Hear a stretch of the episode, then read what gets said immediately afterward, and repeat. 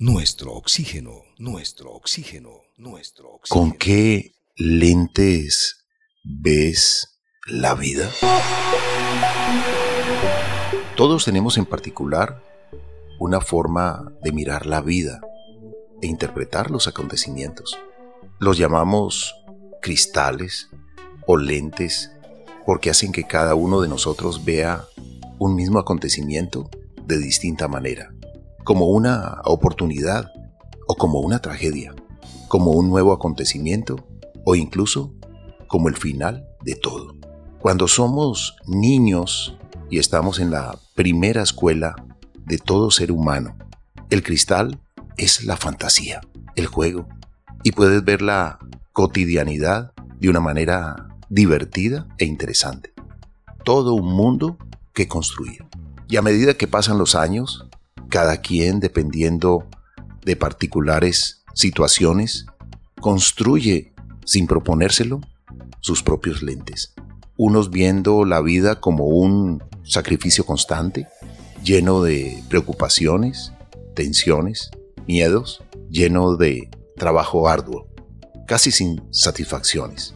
Y hay quienes ponen a sus lentes cristales de temor donde el peligro acecha en cada nuevo proyecto, o cristales de enojo, y todas las situaciones te parecen frustrantes y molestas, o aquellos cristales que te hacen ver que la mayoría de las personas que te rodean solo quieren aprovecharse de ti, o quienes ven todo como una competencia donde solo vale la pena ganar a toda costa.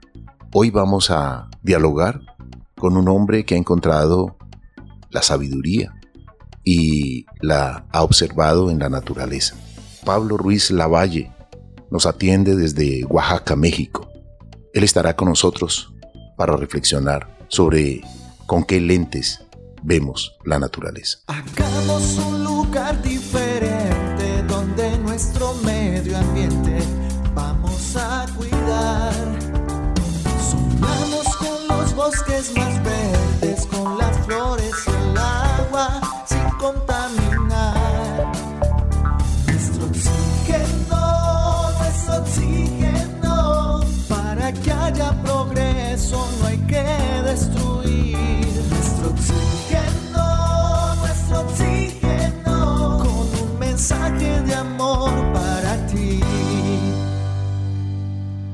Bienvenidos todos los que nos sintonizan, nos escuchan y bienvenida Mariana.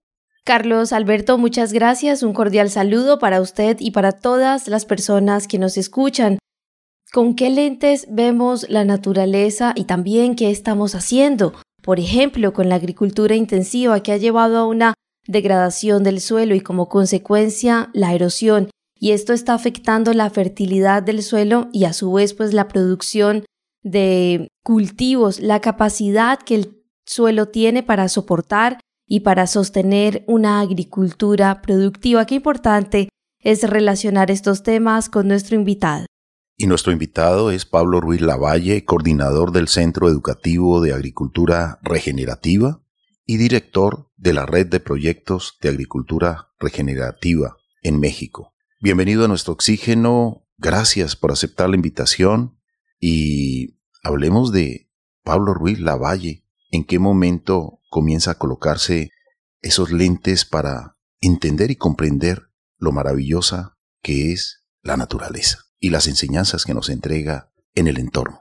Pues eh, muchas gracias, eh, antes que nada, Carlos Alberto, Marian, por esta invitación para hablar en este programa que tiene ya una trayectoria de tantos años para difundir la educación ambiental en el público de Colombia. Es un placer para mí poder estar aquí y poder platicar y conversar como amigos eh, sobre este tema tan apasionante del tema de la agricultura regenerativa.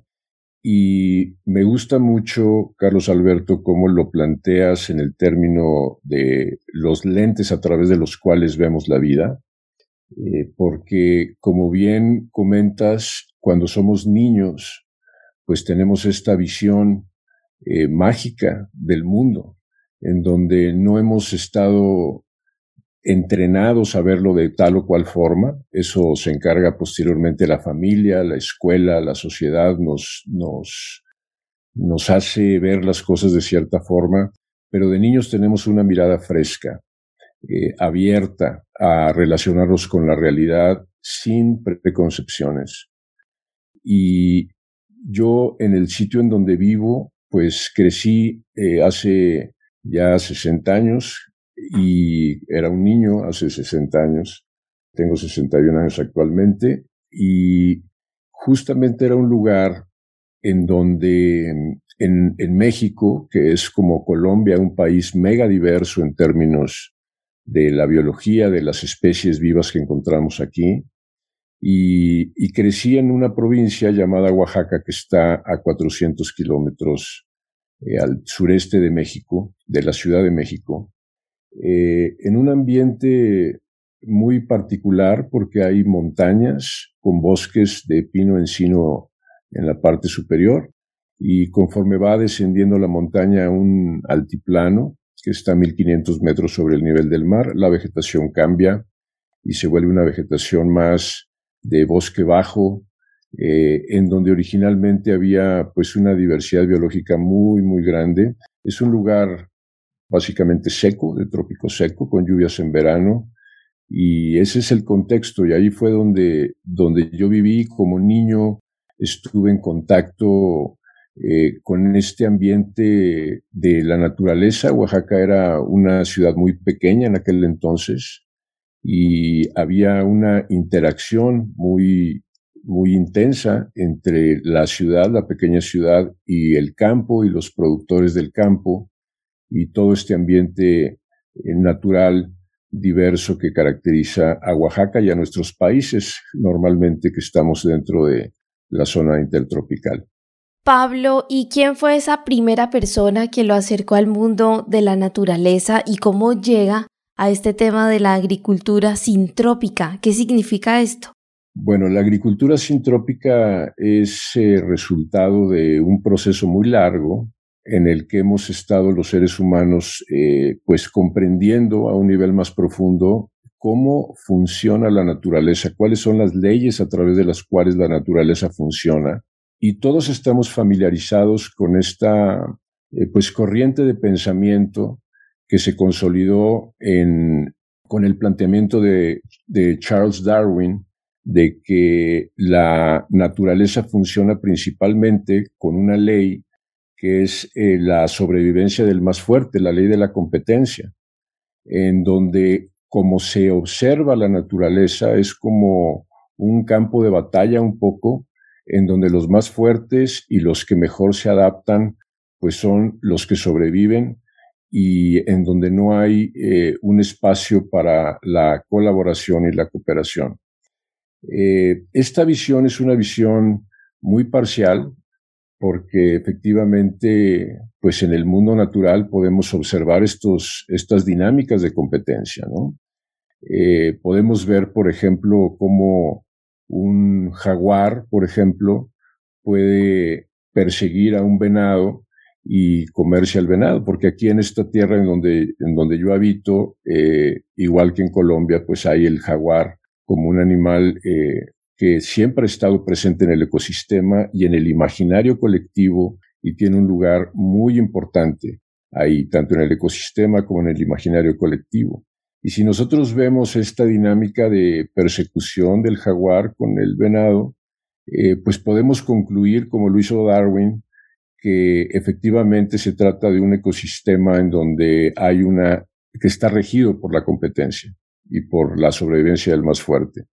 Sin embargo, si nosotros ampliamos nuestra mirada en el tiempo y en el espacio también, podemos empezar a percibir otro tipo de relaciones que no son necesariamente de competencia, sino que pueden ser relaciones en las que hay una inteligencia superior que está determinando estas dinámicas de interacción entre los seres vivos y que esta inteligencia superior, eh, pues de alguna manera, eh, lo que resulta es un beneficio para todo el ecosistema.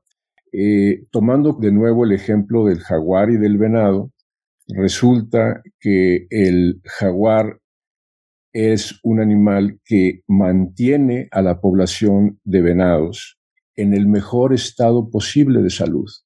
Únicamente los venados que no tienen o que están enfermos o que no tienen la suficiente fuerza pueden caer presa de las garras del jaguar.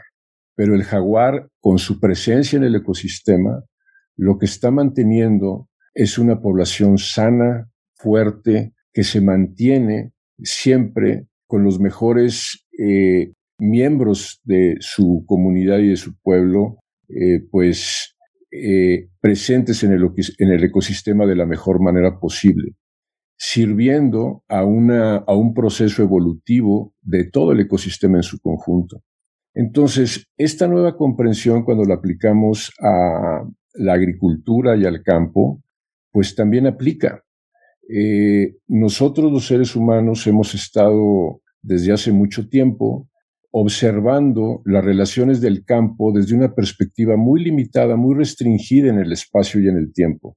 Pensamos únicamente, eh, sobre todo en la actividad agrícola, en qué tipo de producto vamos a obtener de nuestra labor en el campo. Y al enfocar únicamente nuestra atención en ese aspecto tan pequeño de todas las dinámicas que ocurren, pues se nos olvida o dejamos de contemplar todas las dinámicas que están sucediendo en ese lugar y que permiten que haya vida en el campo, que haya abundancia, que haya una gran cantidad de seres vivos. Y esta es una situación que nos ha llevado ahora a una condición en el campo muy, eh, pues muy deteriorada, ¿no? Una condición de, muy, de mucha pobreza del ecosistema. En todos los ecosistemas en el planeta se están perdiendo especies. Esto es algo que ya está muy, muy estudiado y es muy claro. Todos somos muy conscientes ahora de ese fenómeno. Entonces, la agricultura sintrópica de lo que trata es de reconocer la presencia de todos estos seres vivos que permiten que las plantas crezcan de una manera sana. Desde esta visión, los insectos, por ejemplo, que desde la agricultura convencional se contemplan como unos enemigos porque se van a comer las plantas que estoy cultivando, en realidad se convierten como unos mensajeros que me están indicando que la salud de mi ecosistema no es bueno. Los insectos no atacan a plantas sanas, los insectos no atacan a plantas que tienen el contenido adecuado de azúcares en su estructura biológica. Solamente atacan a las plantas, igual que el jaguar a los venados, que no tienen las condiciones de salud óptimas para estar favoreciendo al ecosistema en su conjunto.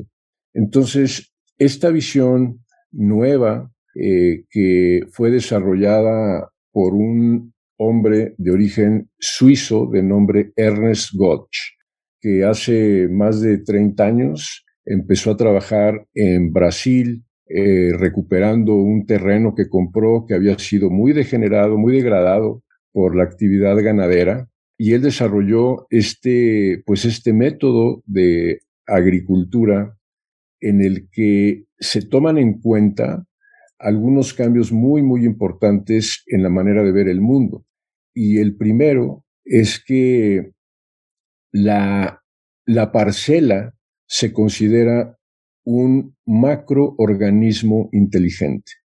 Eso es algo muy, muy interesante. Es un cambio fundamental porque habla de una inteligencia que determina cuál es la dinámica de interacción entre los seres vivos de ese ecosistema. Entonces, nosotros hemos estado bajo los lentes de los que hablaba Carlos Alberto al inicio del programa. Hemos estado condicionados a pensar que los seres humanos, por ser seres inteligentes, eh, podemos de alguna manera manipular los procesos naturales para nuestro beneficio. Y efectivamente eso lo podemos hacer. Tenemos ese nivel de inteligencia los seres humanos, pero al hacer esto, tenemos que reconocer y aproximarnos a la naturaleza con mucho respeto, porque así como nosotros somos inteligentes, imagínate o imaginémonos el nivel de inteligencia de un sistema vivo como es el planeta Tierra y cada una de sus parcelas, que tienen 4.600 millones de años de historia y de experiencia, y que a través de esos 4.600 millones de años, lo que han generado a través de ese tiempo es pasar de un ecosistema muy empobrecido, como era el planeta hace muchos millones de años, en donde básicamente había roca, había, eran condiciones rocosas, con gases, con toda una serie de, de condiciones que no eran propicias para la vida, a empezar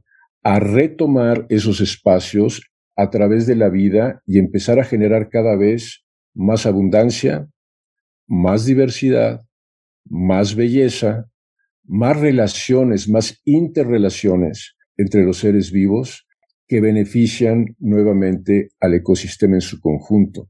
Nosotros estamos heredando un proceso de evolución de miles de millones de años y que ha resultado en un ecosistema o en ecosistemas sumamente abundantes, sumamente diversos en términos de especies, y esas leyes que han llevado al ecosistema de ser una roca en un inicio a ser un ambiente mega diverso, pues son leyes que tenemos que contemplar, que conocer, que respetar y que practicar en términos de nuestra producción agrícola.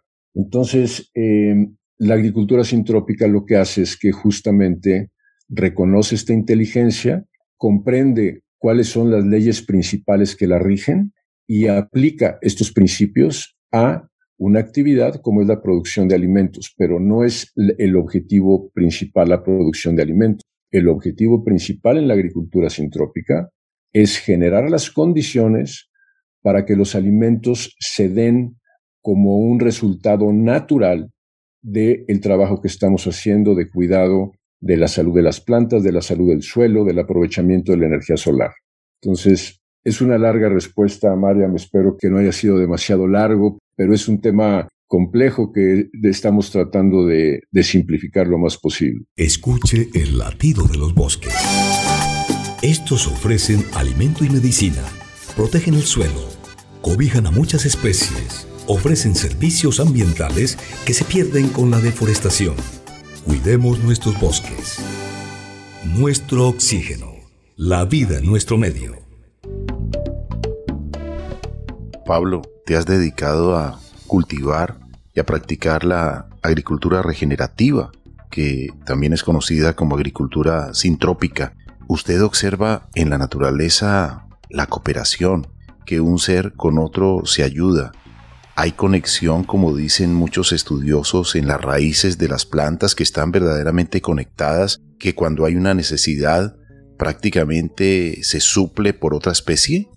Totalmente, Carlos Alberto. Mira, eh, lo que nosotros podemos observar es que mm, las plantas están hechas para vivir en comunidad, igualito que los seres humanos. Nosotros estamos hechos, ahora que hemos pasado por esta etapa tan difícil de esta emergencia sanitaria, en donde se han tenido que imponer medidas de aislamiento, qué difícil ha sido para tanta gente, para todos nosotros, ¿no? En realidad, porque no son condiciones en las que estamos nosotros, no estamos diseñados para operar en ese tipo de condiciones de aislamiento, de falta de comunicación, de falta de contacto. Y somos seres vivos y estamos regidos bajo las mismas leyes. Entonces, en un ecosistema con plantas, con plantas que utilizamos para alimentarnos, sucede exactamente lo mismo. Las plantas están diseñadas para vivir en comunidad. Lo que hemos observado puedo compartírselos de esta forma, ¿no? Cada una de las especies que integran un ecosistema está haciendo un trabajo muy, muy claro, muy específico. Son especies que no tienen libre albedrío como nosotros. Su desempeño y su vida se rige por una forma de estar en el ecosistema muy específica. Por ejemplo, si tomamos eh, a una planta de lechuga, por decir únicamente una y que aplica a todas las demás.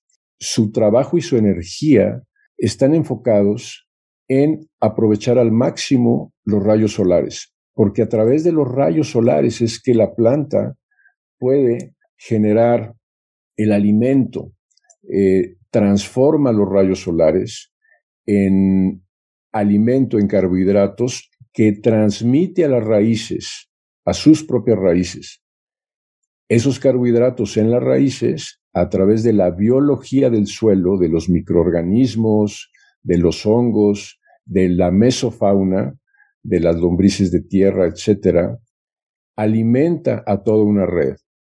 Y esa red que alimenta abajo de microorganismos y de seres vivos hacen disponible para la planta los nutrientes del suelo, los minerales del suelo. Entonces, mira qué hermosa es esta visión de la planta alimentándose de los rayos solares que vienen de arriba, conectándose a través de sus raíces con lo que la sostiene, que es la red de vida que está en sus raíces e intercambiando nutrientes con los minerales del suelo. O sea, los minerales del suelo son disponibles para la planta a través de la microbiología, de la vida que hay en el suelo. Entonces, esta planta está completamente enfocada en una misión muy específica, que es generar semillas para que su pueblo, digamos que el pueblo de las lechugas, pueda mantenerse en el tiempo.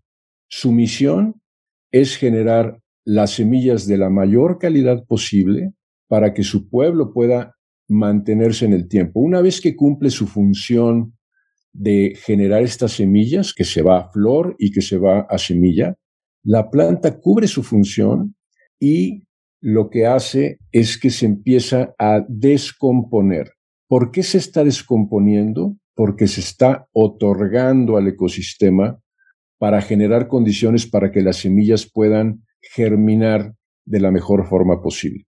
Mientras hace esto, te está proporcionando hojas de lechuga, está proporcionando alimento y está contribuyendo de esta forma a mantener a otros seres vivos como los insectos, los seres humanos, por supuesto, que aprovechamos todo esto, pero la lechuga no está preocupada por si está ayudando o no a la zanahoria que está al lado o a los árboles o a la mata de plátano que está cerca de ella.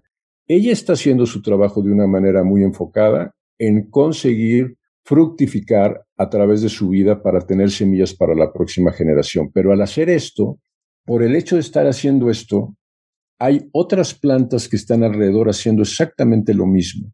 Y entre todas, como tú lo comentabas, Carlos Alberto, porque ha sido ya una cuestión muy estudiada y muy comprobada, que se genera una red subterránea que conecta a unas con otras, entre las cuales se intercambian nutrientes, recursos, humedad incluso, pero esto solamente sucede en un ecosistema que está trabajando de una manera integrada. No sucede en un monocultivo, no sucede en un, sistema que ha sido manipulado eh, para darnos cierto tipo de producto a costa de todas estas relaciones.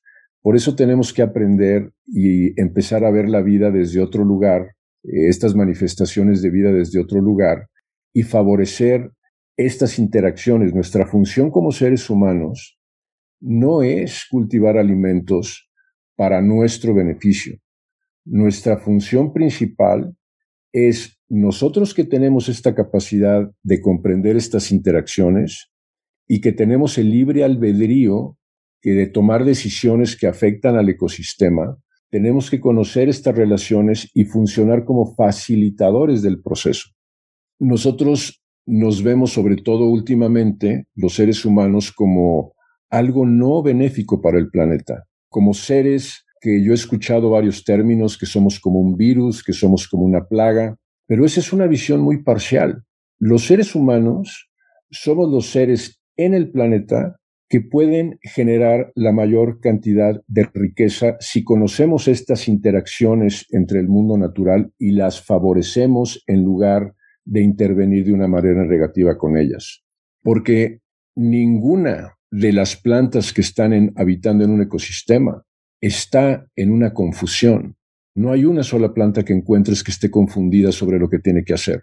Está haciendo exactamente lo que tiene que hacer lo, tiene perfectamente claro, su actuar así nos lo dice, sabe perfectamente cuál es la función que está cumpliendo y la cumple al pie de la letra. Y nosotros somos seres que tenemos la capacidad de descubrir estas interacciones y lo que la planta está haciendo y ayudarle a que lo haga. Y al ayudarle a que lo haga, eso lo que genera es una red de apoyo, de cooperación, de vinculación positiva, que va generando un ecosistema cada vez más rico.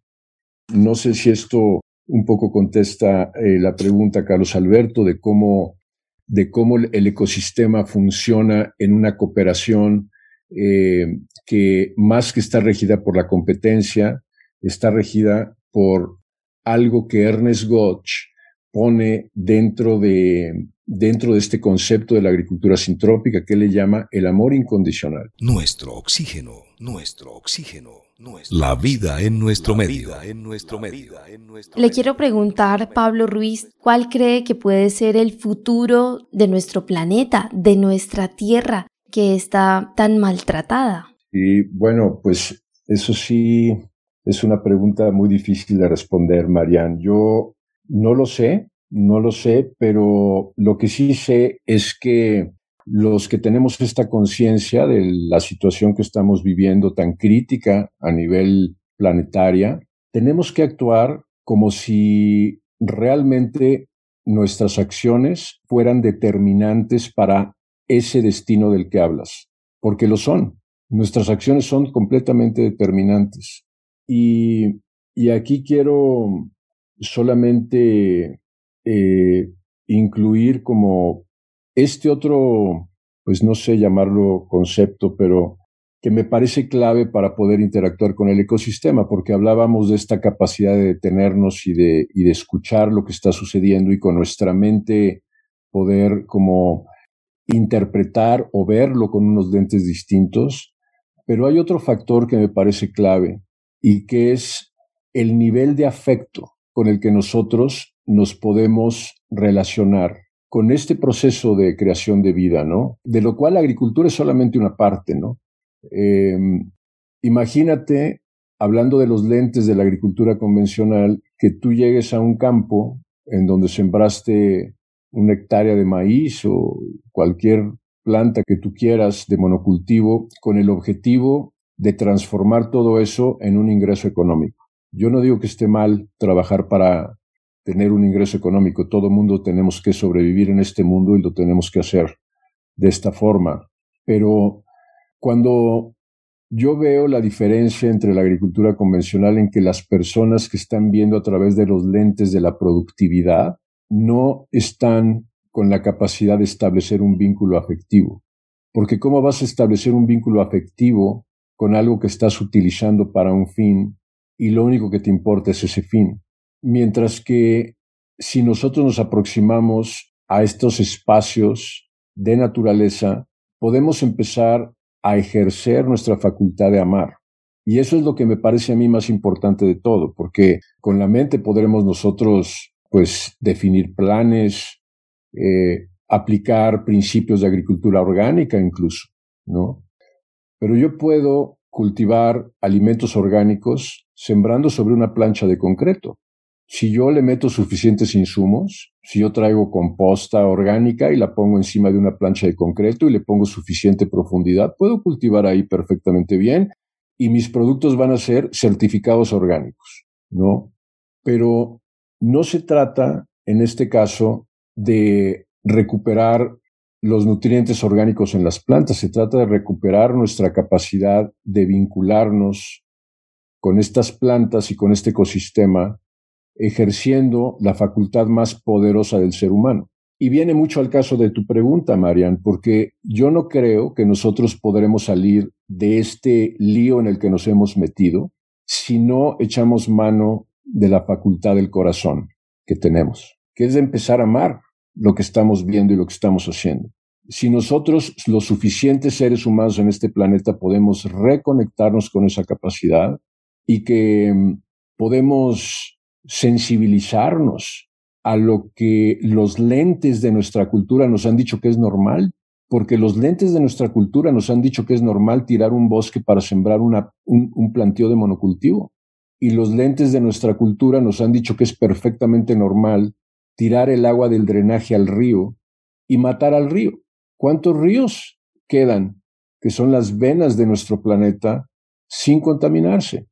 Y nos hemos acostumbrado, a través de los lentes de la cultura en la que vivimos, a verlo como algo normal, como algo inevitable. Y eso es tan doloroso que cerramos nuestro corazón. Si nosotros vemos esto con un corazón abierto, dolería demasiado. Entonces somos una cultura que ha cerrado el corazón a cosas que nos duelen a todos. Y es perfectamente entendible. Es una medida de protección, pero es momento de reabrirlo. Porque si nosotros queremos hacer algo distinto, nos tiene que empezar a importar el río, nos tiene que doler el río, nos tiene que doler el árbol que se corta para sembrar un monocultivo. No a nivel mental de que nos enojemos y nos disgustemos, a nivel de sentirlo en el corazón, realmente a nivel de sentirlo.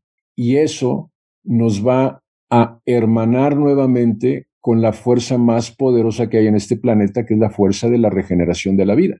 Porque déjame decirte una cosa, ese, monocultivo que se deja eh, como un paisaje desertificado después de haber sido explotado, si lo dejamos en paz, hablando de lo que he observado y todo el mundo lo ha visto esto, si lo dejamos en paz, se vuelve a llenar de vida, se vuelve a llenar de flores, se vuelve a llenar de arbustos después, después de árboles, y se vuelve a llenar. Entonces es una fuerza poderosísima.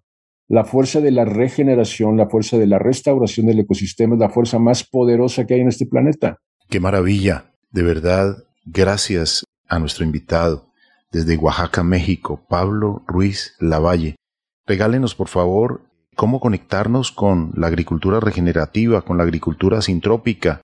¿Tiene página web, correo electrónico?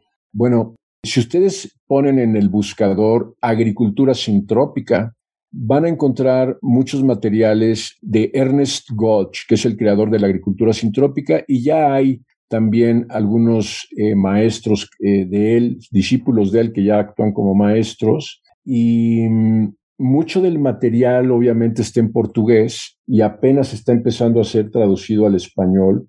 Nosotros contribuimos en la traducción de un manual de un doctor americano que se llama Roger Gietzen, que habla ya sobre agricultura sintrópica en español, eh, pero hay mucho material ahí. Yo tengo una página de la red de permacultura La Margarita, pero el trabajo en campo me ha impedido mantenerla actualizada, pero ahí también se puede ver, se llama redlamargarita.com.mx, Red La Margarita, que es esta red de, proyectos de regeneración y el centro educativo desde en donde yo opero principalmente se llama Tierra del Sol. Se llama Villa Agroecológica Tierra del Sol en Oaxaca, México, y hay una página de internet que está ahorita en proceso de establecerse, pero hay una página de Facebook también y una página de Instagram eh, que maneja aquí el, el equipo administrativo. Eh, y ahí, ahí se puede ver lo que estamos haciendo nosotros concretamente. Pues muchas gracias, lo mejor de lo mejor siempre. Gracias por su participación, sus reflexiones, compartirnos el conocimiento sobre la agricultura regenerativa. A nuestro invitado Pablo Ruiz Lavalle desde México. Muchísimas gracias, igual para ustedes. Gracias por la invitación. Un muy cariñoso saludo a todo el público colombiano. Y a ustedes, amables oyentes, muchas gracias. Recordemos que debemos ser amables, afectuosos, como bien nos lo decía nuestro invitado. Si miramos con los lentes del amor, de la amorización, la naturaleza, mantendremos muchas, pero muchas especies y mantendremos la maravillosa red de la vida.